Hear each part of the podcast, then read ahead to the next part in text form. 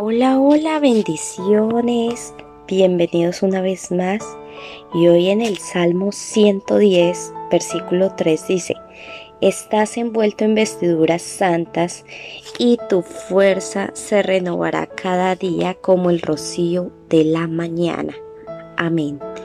Y hoy titulé este mensaje como eh, renovada.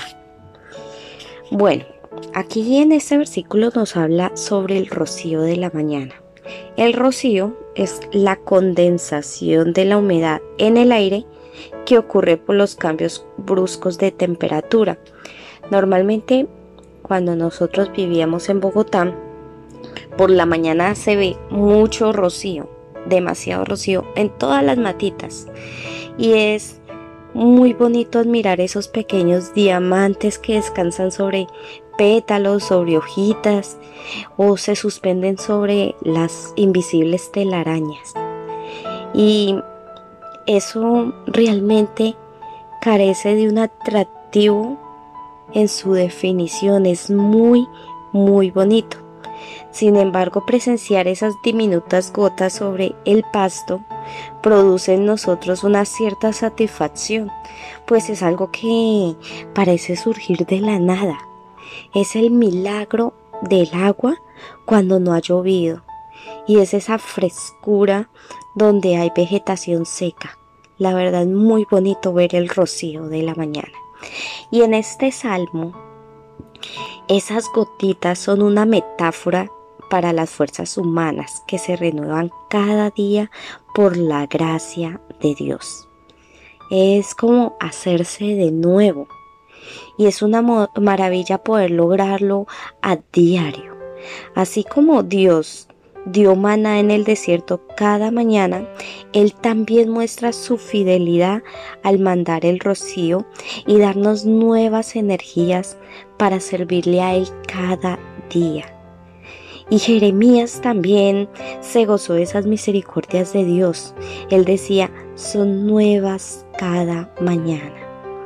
Así que la tarea de hoy es prueba levantarte unos minutos antes de lo normal para recoger ese maná, esas goticas, antes de que el calor del día las haga evaporar. Y ustedes me van a decir, ¿cómo? ¿Cómo se puede hacer eso? Pues bebiendo de su palabra, es decir, leyendo la palabra del Señor, la Biblia. Y deja que Dios mismo eh, te renueves esas fuerzas. ¿Por qué? Porque Dios te ve como una hija especial.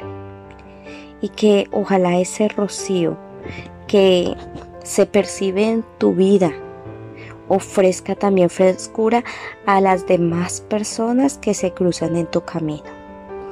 Mira, el apóstol Pablo dice, es por esto que nunca nos damos por vencidos.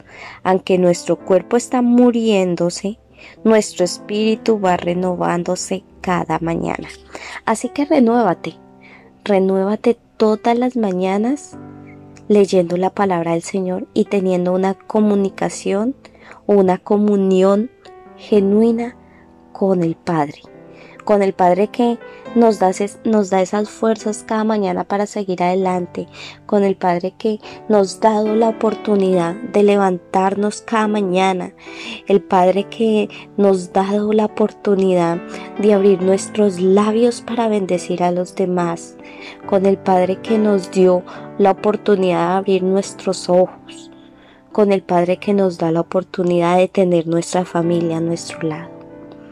Así que renuévate en la palabra del Señor. Bueno, con el favor de Dios nos vemos mañana. No olvides compartir este mensaje. Dios te bendiga grandemente el día de hoy. Chao, chao. Bendiciones.